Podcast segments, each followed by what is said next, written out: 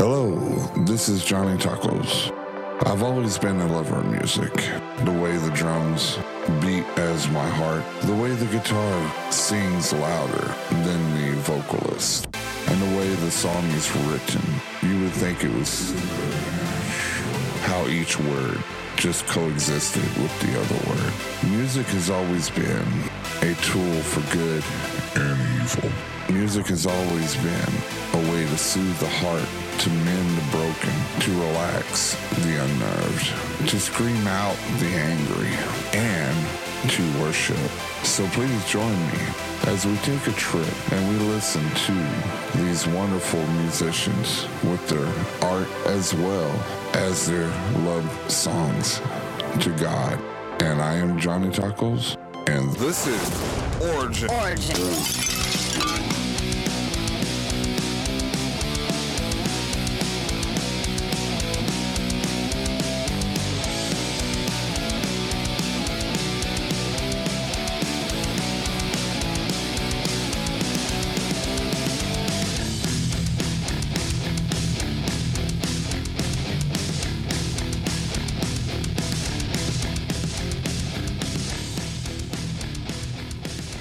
What's up? This is Johnny Tacos here with another exciting and horrifying episode of Origin Stories. Today I have Wretched with Grave Robber. And before I get to him, and before I scare you with his interview, I wanted to let you know Christmas is a fun place. It's a fun time to be family oriented, to to love each other, to care for each other, to have fun, to to visit longtime friends, to rekindle your relationship with your uh, your in-laws, your family, your your even that that strange person down the street. You know, it's it's a time of giving, it's a time of loving, it's a time of just remembering why Christmas is here and what Christmas is is meant for. And who else can you uh, who else can you do it with than yours truly? Uh, December 10th, I have a Christmas special. It's going to be on Facebook Live. It's going to be the Handsome Men of Christ, which is a, a comedy show that me, myself, Aaron Kirby, uh, Filthy Rich Williams and Jonathan Coffee Man Douglas, and we're gonna have an hour and a half of Christmas songs and everybody just talking about Christmas related stuff. But um, truly, the the only thing that we need to get out of this is that it's Jesus's time. It's it's a time of rebirth. It's a time of showing that you can be more Christ-like in giving and and just showing someone a better time with a smile, not a creepy smile, but just a smile. And if you don't know how to smile, just wave. Okay, that could be creepy too if you're not smiling and waving. But anyways, that's not the point. The point is have a good time on Christmas, and if you want to, you can join your taco buddies, the street taco team, the Handsome Men of Christ, December 10th, Facebook Live from 4 p.m. Central till 5:30 p.m. I guess Central, because people live in Eastern, which I found out. So, without any other hesitation. We're here. The man, the myth, Wretched from Grave Robber. Hey, Wretched, how's it going? It's going quite well, Johnny Tacos. Thank you for having me on your show today. Well, it's an honor to be talking to you today, and and and your music is is far more the the most scariest, but the most intense kind of music that I've ever listened to. I just wanted to say that as a compliment. Well, thank you very much. We do our best to put heart and soul, blood, sweat, and tears into what we do. It's nice to have that recognized. And your your band, Grave Robber, They they start y'all started back in what uh, in October 2005. How did that come along? Well, actually, the concept was birthed in 2003. Yeah. But I decided I would not make a move uh, to assemble uh, this musical organization, organism, combo, band, as it were, unless all of us had devoted time to talking to the reanimator about that very thing. So, from the time we discussed assembling to the time we actually started was a full two years of praying. And praying did a great job because your music can bring a lot of people back from the dead into the light. And with with your music uh, you know so many people mistake you for the the misfits or even you know uh, green jelly you know sort of speak because of the the, the way you're personified on on stage uh, do you um, did you deep down get a little taste of of them back in the day and just manifested no, no, not at all. We blatantly ripped them off. it was by design. I just liked the Misfits and I like the way they sound. So I wanted to be in a band that was that sounded like the Misfits, considering the fact that they did not let me be in their band. I figured I'd start a band that just sounds exactly like them. And people tell us that we're just a ripoff of the Misfits, and I say you are absolutely correct. We are. But you know, most death metal bands will not admit that they're a ripoff of some other metal band or whatever. We just decided from the very beginning we would just admit it that those are influences. I believe you can hear the Misfits, the Ramones, Alice Cooper, sometimes Kiss in our music because that's what my main influences were growing up. So that's what I still continue to do to this day. You play the music that you love, and that's what I do, but I make no bones about it. Now, I do take a little I don't want to say offense to people saying that we're just a ripoff of GWAR, because first of all, we don't sound anything like GWAR, not remotely. Secondly, their costumes cost thousands of dollars and our costumes cost dozens of dollars. So so you are more cost conscious than than them. Well let's just say we're uh, punk rock for the budget minded. and uh, punk rock has not been a staple for millions and millions of dollars. So, so yeah, I guess you just fit right in. Absolutely. Our, the very first costumes that we wore, each costume, let's see, let me break this down. In 2005, the masks cost $5 the shirts were purchased for two dollars at the Salvation Army. Uh, the pants were purchased for two dollars or three dollars. So let's see, where's that? Five, six, seven, eight, nine, so roughly less than ten dollars per costume. And of course, there were other things like paint and and the makeup, things like that. But pretty much none of the costumes cost anywhere near $20. Now, in the past couple years, we have had professional masks that were created for us that we've never had until this time. We wore those cheap costumes the entire time, and now our, our costumes, I, I jokingly said dozens of dollars, but in reality, we have spent hundreds and hundreds of dollars to upgrade the costumes and the masks and try to present something even more visual than what we had before. And the goal is to keep adding to things visually and working in things eventually like lasers and animatronics and just different things to make the show just bigger and better.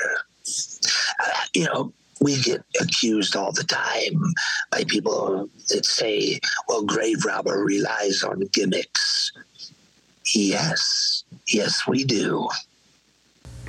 And and it's just like any other uh, gimmick based bands out there, and that you know theatrics are more memorable if if it's huge, if it's like overdone, and you, you like you were saying, GWAR, uh, their theatrics are way overdone. And and it shows and it's it's huge but it's it's m- memorable. So absolutely, people tend to hear with their eyes, not their ears, when it comes to a live performance. And things like fudging notes or forgetting words or things. Now, I don't condone that or think that that is an acceptable practice, but it does happen. Mistakes are made, and people are very forgiving with their ears.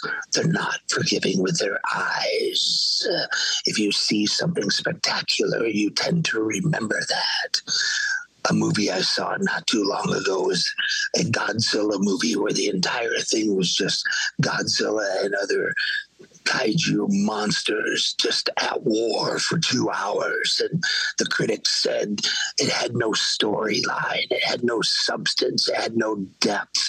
And I was like, yes, but it had large monsters for two hours, and I am okay with that. Now, having said that, I do my best to write songs that I'd like to hear and hope that other people appreciate them as well. I don't take songwriting lightly, and I take the message behind the songs even less lightly. It's very important to me that there's something of worth and something of value underneath all of the madness and craziness and all of the the pageantry and the chaos that is a grave robber show. Uh, ultimately, what we say has more importance than anything. And you know that that is so true that you you have the with your eyes you feast your eyes when I when when I want to go to a concert you know I I can listen to them anytime in the car, but I want something that will feast my eyes, that would keep my attention. Uh, you know, we live in a world we, where uh, we have squirrel moments all the time where something is just popping up somewhere, and, and you tend to forget certain things like like a a group. You know, they might sound good and all that, but if they're just standing there and and there's nothing to appease the eyes uh, people are, are not going to remember them that well. You have to have a gimmick. You have to have a way to actually truly reach out to people. And with your gimmick, uh, the question I have uh, is a lot of people are probably thinking, how are you considered a Christian band if you're a horror punk band? Because they see your your gimmick, they see your your your your clothes, your mask, everything, and it doesn't really scream out, you know, Christian. That's a fantastic question. And the reality is, uh, and this is going to sound harsh, but I don't mean it that way. The people that have that criticism, we aren't their band. We aren't the band for them. Grave Robber was never designed to be Christian entertainment.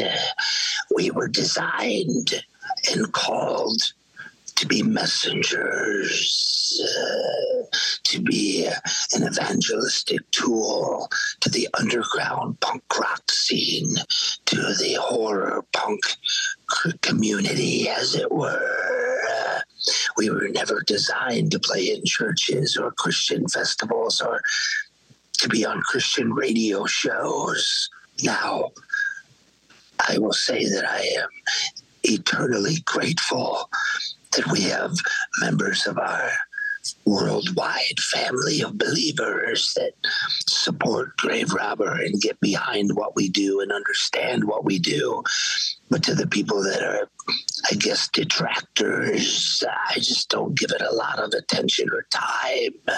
I know what the reanimator has told me my job is, and I'm obedient to him, not to man, not to the world, not even to the church at large. I'm obedient to him.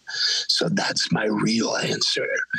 My other answer is that what does a Christian band look like? Does it look like Stryper? Well, some people think they look like honeybees. Does it look like POD? Some people say they look like look like Rastafarians? Does it look like living sacrifice? Well, they're death metal. So don't they look like every other death metal band? The way things look are not always as they seem. Even the reanimator was accused of deriving his power from Beelzebub falsely. Not everything he did was viewed as the quote unquote right way to go about things, and yet he's the only sinless man to ever live on planet Earth. So appeasing the populace and the popular idea is just not something Grave Robber has ever been concerned with. Conversely, we hope people like our albums and buy them. And, you know, you're, you're right because he was the ultimate rebel. He was the first rebel.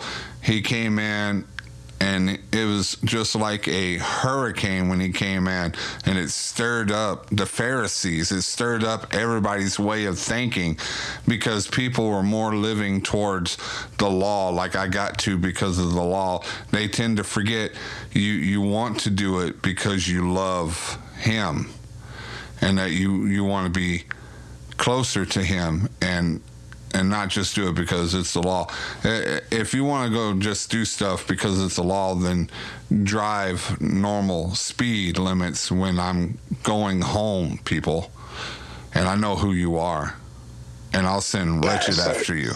And he even said that traditions, man's traditions, equal death.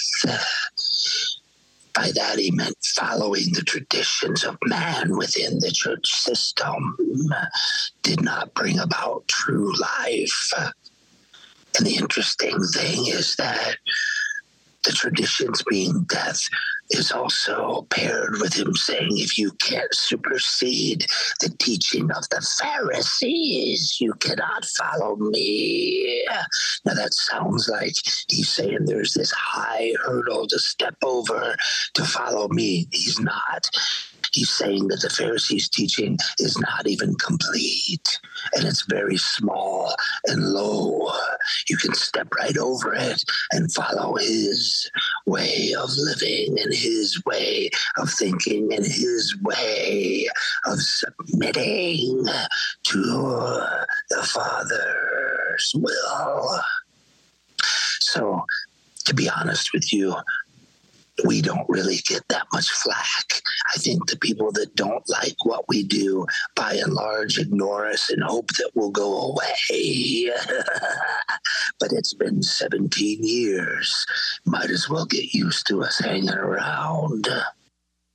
And um, 17 years, you had had so many mu- songs out there. Which one was your favorite song to write?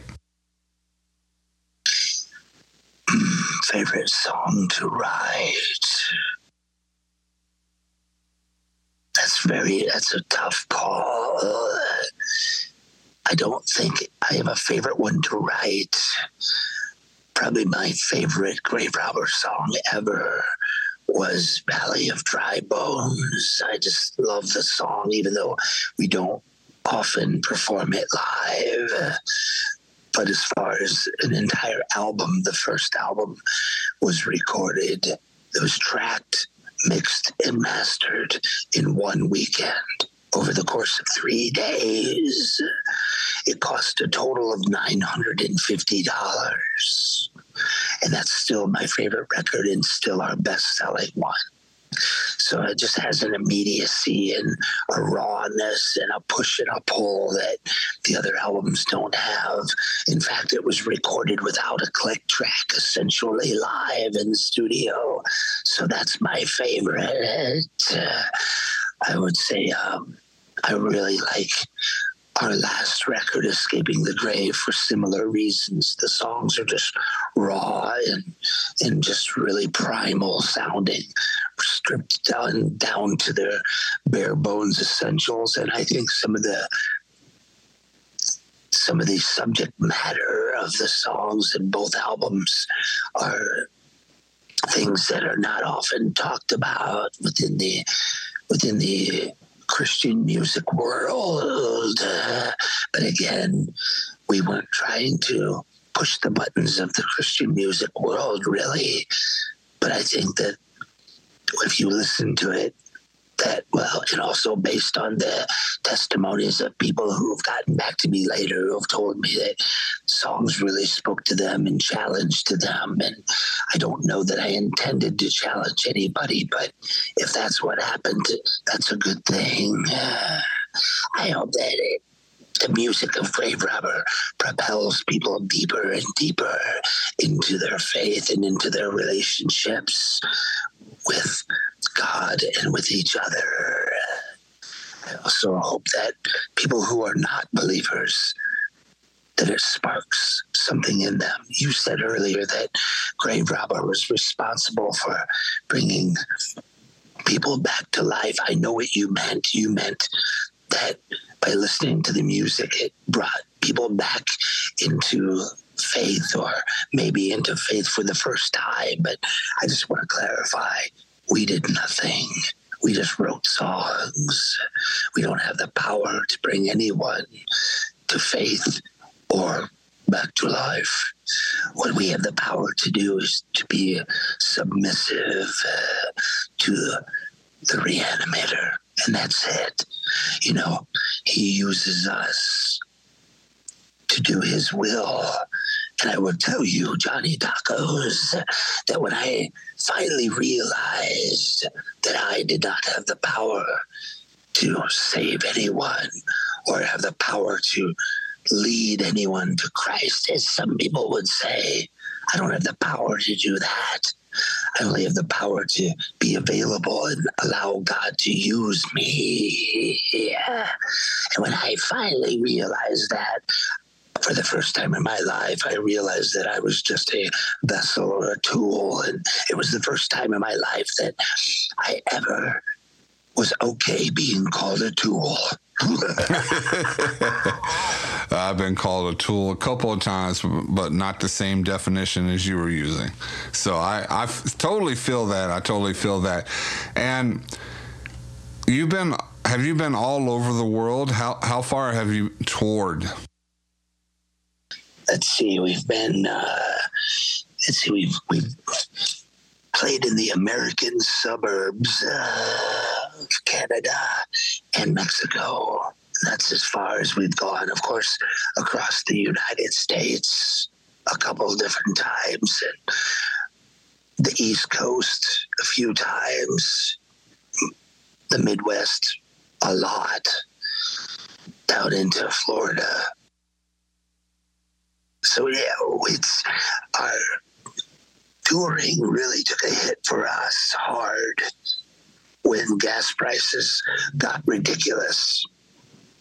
I would love to be able to to just jump in the van and, and do what we used to do before gas prices destroyed rock and roll. But the, the reality is, is that Grave Robber is not a band that makes a lot of money. We're not Skillet.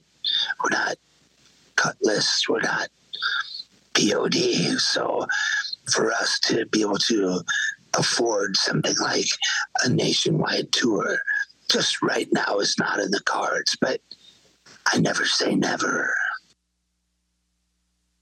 You know, and you're right. Um, the the higher the ga- gas prices were, it was so hard finding people to come to the Metal Grace concert uh, because of the um, situation with with price and and unfortunately, our Christian metal brothers and sisters. Um, they don't make the type of money as secular uh, people do, and with that, um, what what um, made you stay forward with with uh, this this uh, Christian brand of horror punk than stepping over to let's say the misfit side, the uh, the harder side um, of uh, punk rock of the secular version? I don't think I ever considered not doing this. From the time we started, I didn't consider not. Oh, there's been times I've wanted to quit, but I never thought that I would sell out my convictions for anything or anybody. That's just not my way of thinking or my way of living. To be honest with you, even before the reanimator found me. I've always been one to go against the grain and swim against the current, as it were. I've never really followed the trends or done the popular thing. I remember when punk rock had a resurgence in the 90s and everybody was listening to Green Day, The Offspring, and Rancid and buying their punk rock clothes at the mall at Hot Topic or ordering things online from Angry Young and Poor and dyeing their hair a different color. I still wore my leather jacket that I always wore. I still wore my jeans I always wore. I still wore my Chuck Taylors and my Ramones t shirt. I didn't jump into the fashion side of it or the mindset side of it. I also didn't buy into punk rock means something subpar. Some people would say that punk rock meant failure, or punk rock meant living below your means, or punk rock means that you cannot have any level of success in your life. I disagree. I think punk rock means, in large part, to be self sufficient. It means to do it yourself, DIY. It means also community. It means that you look around and help each other out. You find the less fortunate and you help them. That's always been something ingrained in punk rock. So, doing this for a higher calling really wasn't that hard of a choice to to do and to maintain. I was rescued, severely rescued, gloriously, profoundly delivered from suicidal thoughts, depression, a nicotine addiction that went beyond just a normal having a couple smokes, alcohol abuse that would kill normal people I was delivered from that in one fleeting moment when I submitted to him. Why in the world would I pursue anything else? Why would I pursue the God of this world when for 17 years it's been my goal to give the devil a fat lip? so we're coming close to the end of the show. Uh, Wretched, I, I, appreciate you being on here. Uh, you have not only opened my eyes to more uh, avenues to getting closer to, you know, to our Father and to God through different types of music. Um, it, it also enlightened my listeners to know that you don't have to always look at the cover of the book to actually enjoy the story and what the story really means and what the story is really laid out to be. Um, your your music just brings a, lot of nostalgia back in the day when I used to listen to uh, the Misfits back when Danzig was around with the the Misfits. I didn't really like Danzig's solo stuff, uh, but that's just my my take on there. Um, I also want to to to thank you for being on the show. It is it is an honor to meet you. I've uh, been wanting to have this conversation with you for a long time, and I wanted you to to set to in your words set the. Uh, set the table straight, set everything straight about your music and what it meant to you and what you're doing for the Father. Um, so, what what song would you like me to play us out in? One of your songs. Would say if you're going to play anything at all, I would say uh, let's go with Zombieland because that's a song about people believing falsehoods.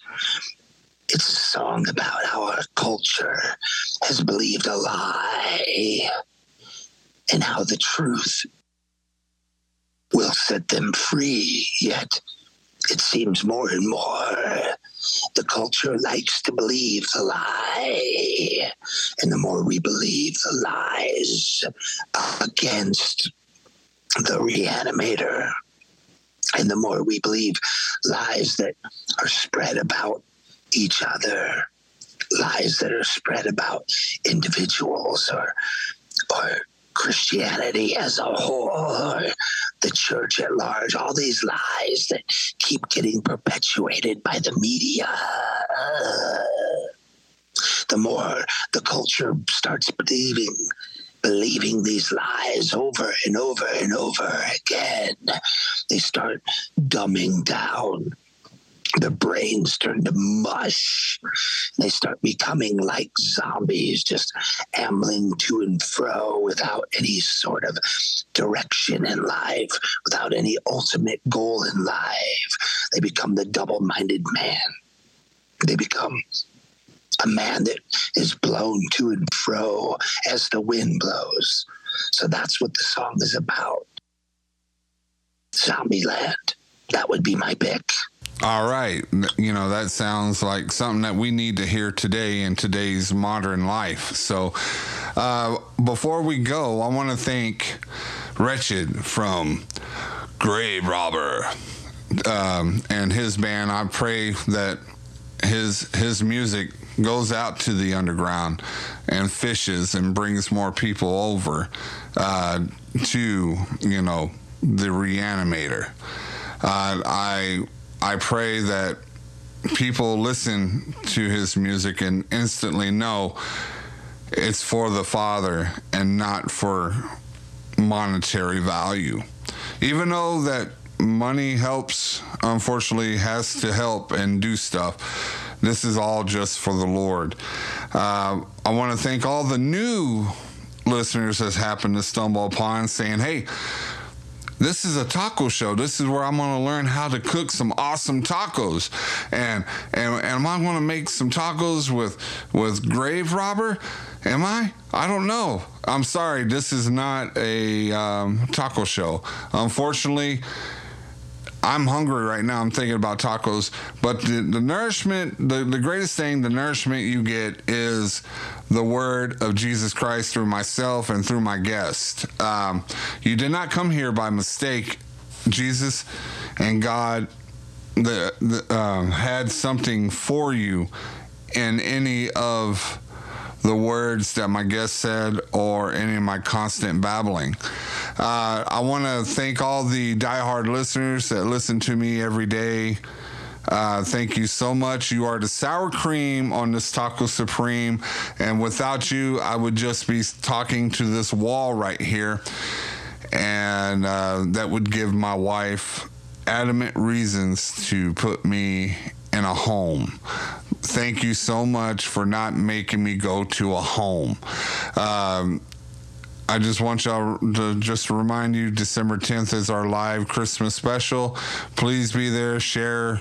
And if you love what I do and you love how much this has affected you for the good, and God has spoken through me to get to you, and you want to help, uh, you can donate to the Johnny Taco Show as well as you can buy some t shirts. What's better gift to give to someone than a gift of Johnny Taco's t shirt? So uh, go to Twisted Glitter tell her you want 15 Johnny Tacos t-shirts or or one, uh, whatever you do. Every all the proceeds go to building the kingdom and upgrading all my stuff. As um, Wretched said about Grave Robber, always adapting and always upgrading. So am I. Uh, God bless you. God keep you. Here's Zombieland from Grave Robber.